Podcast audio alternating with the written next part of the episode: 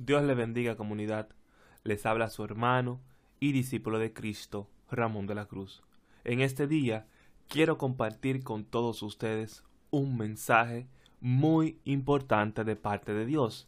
Así que les invito a que me acompañen a desarrollar la serie que hemos titulado Tendencias Satánicas, en el cual estaremos conociendo a profundidad todas las corrientes que están tomando fuerza en nuestra era y de una forma sutil y paulatina quieren ser implementadas en nuestras mentes para que sean aceptadas como normal. Esta semana, dentro de la serie, hablaremos sobre la homosexualidad. Quiero que entendamos su definición, sus implicaciones, las razones de por qué esta corriente es antinatural y qué podemos hacer para cuidarnos y evitar ser influenciados por la misma. Antes de iniciar, repite tras de mí, yo tengo el poder entregado por Cristo Jesús de vencer el pecado, a través de la sangre derramada en la cruz del Calvario y por el mensaje que comparto a los demás por medio de mi testimonio. Amén. Nunca lo olvides. Iniciaremos definiendo qué es la homosexualidad. La homosexualidad es la atracción romántica, atracción sexual o comportamiento sexual entre miembros del mismo sexo o género. Antes de continuar definiendo y abundando sobre el tema, quiero confesarles algo muy interesante algo muy personal. A medida que nosotros vamos desmantelando y exponiendo a la luz todas estas corrientes, nos hemos dado cuenta que han causado mucho revuelo. Se ha hecho mucho eco con relación a esta serie. Ecos a favor y ecos en contra.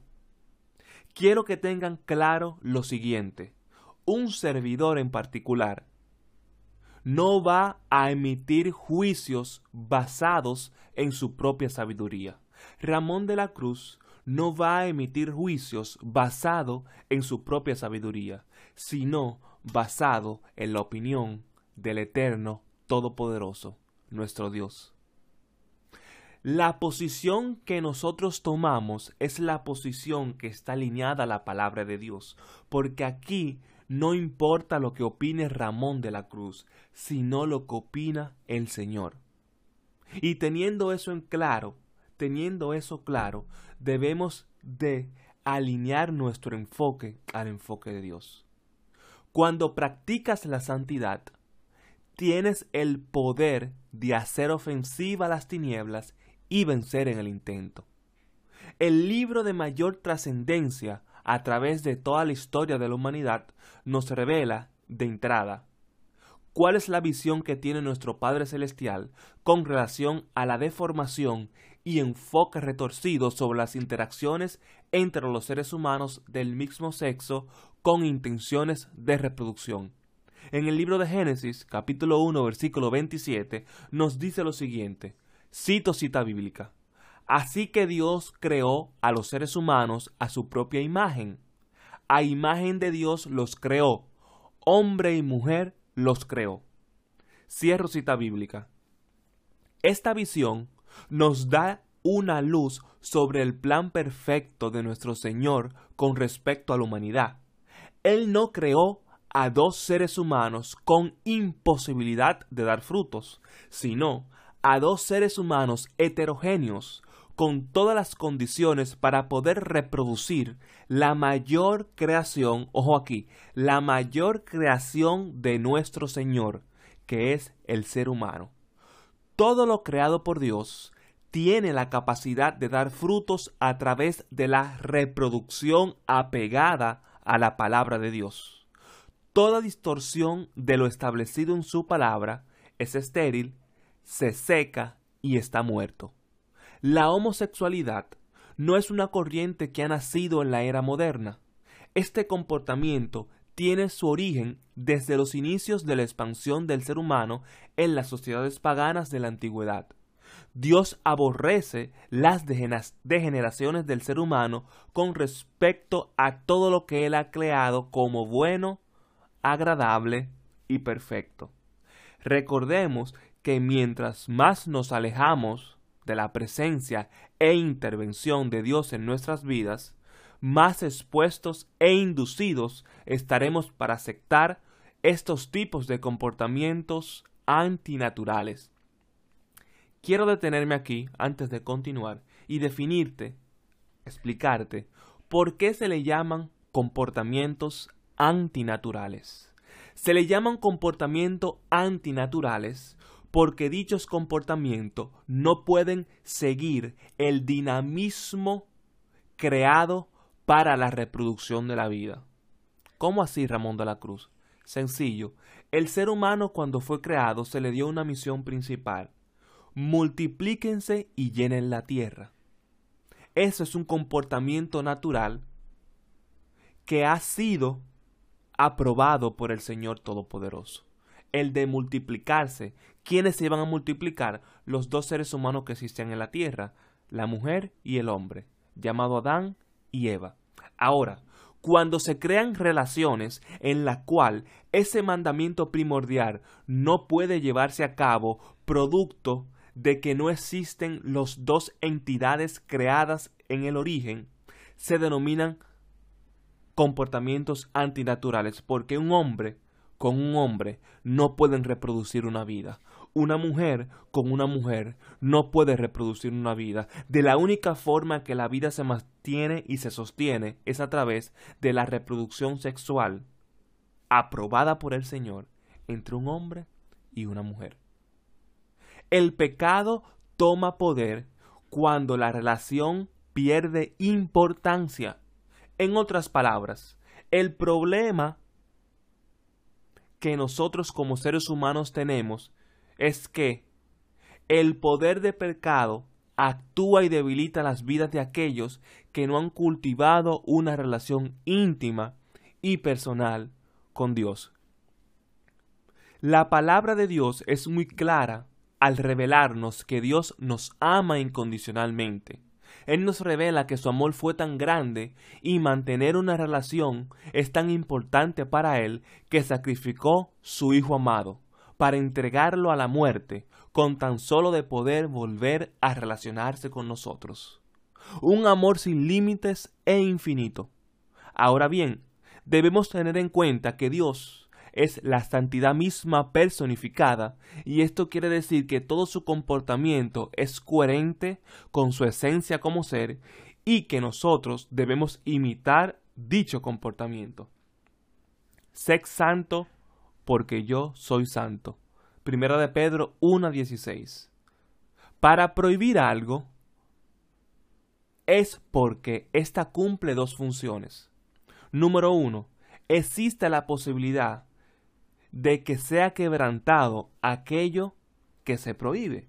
Y número dos, la práctica existe, pero se desconoce por escrito su prohibición. Vamos a abundar de eso un poquito. La palabra de Dios nos revela algo que debemos analizar con detenimiento y les invito a que me acompañen conmigo. Por favor, vayan al libro de Levíticos capítulo 18 versículo 22 y lee, vamos a leer este pasaje. Cito cita bíblica. No te acostarás con un hombre como si te acostaras con una mujer. Eso es un acto aberrante. Cierro cita bíblica. Desde el punto de vista de nuestro Dios Todopoderoso, la homosexualidad es aberrante porque va directamente en contra de su propósito divino desarrollado aquí en la tierra y quebranta unos de sus mandatos, el cual fue poblar la tierra con la reproducción de seres creados a su imagen. La palabra va más allá con catalogar el acto de aberrante, sino que dicho acto es condenado con la pena capital a aquellos que han sido guiados por esta corriente, a sabiendas que esto atenta con el dinamismo de la vida y la prolongación de la existencia de la raza humana. En el capítulo 20 de Levíticos, nos trae más detalle al respecto de esta condena. Levíticos 20:13. Cito cita bíblica. Si alguien se acuesta con varón como se hace con mujer, ambos han cometido abominación. Morirán sin remedio. Su sangre caerá sobre ellos. Cierro cita bíblica.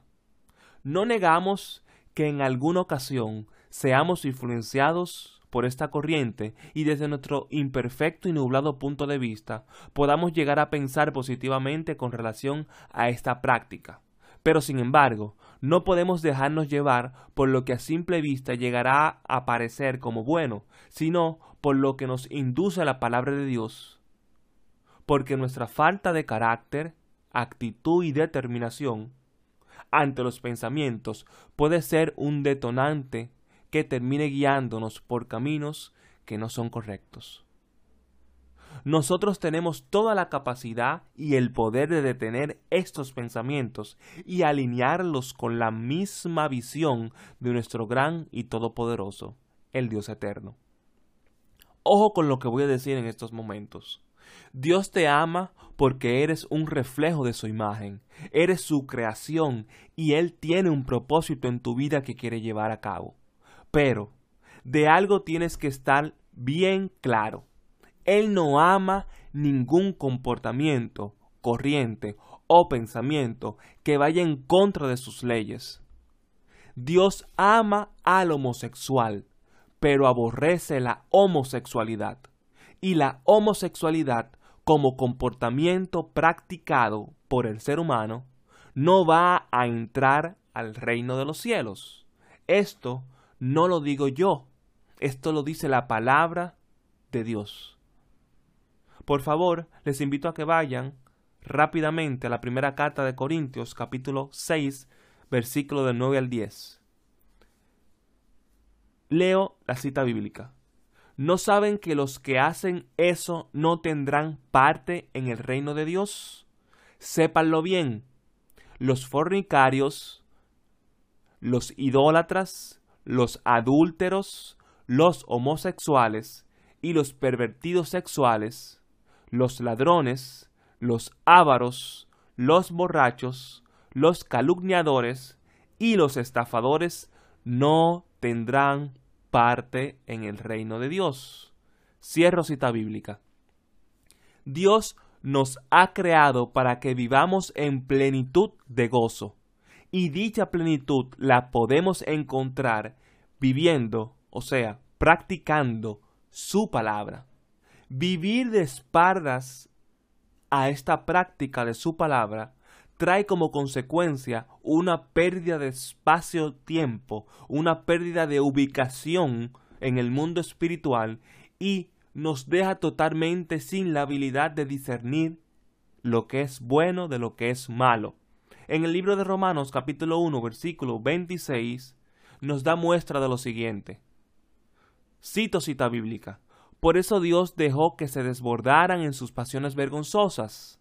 Llegaron hasta el punto de que sus mujeres actuaban en contra de la naturaleza y se entregaron al sexo unas con otras. Cierro cita bíblica. Recuerda que al inicio de la grabación de este programa te hablamos de la diferencia o de la definición de que qué es un comportamiento antinatural. Y aquí en la palabra en romano nos dice que un comportamiento natural es todo comportamiento que va en contra de lo establecido divinamente por Dios. Las mujeres no fueron creadas para que se reprodujeran con otras mujeres.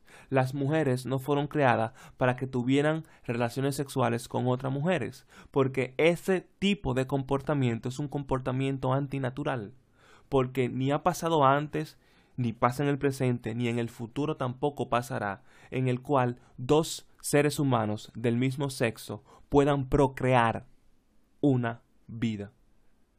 Porque eso es antinatural y va en contra de todas las leyes de las ciencias modernas que existen en la actualidad y ven contra también de las leyes espirituales.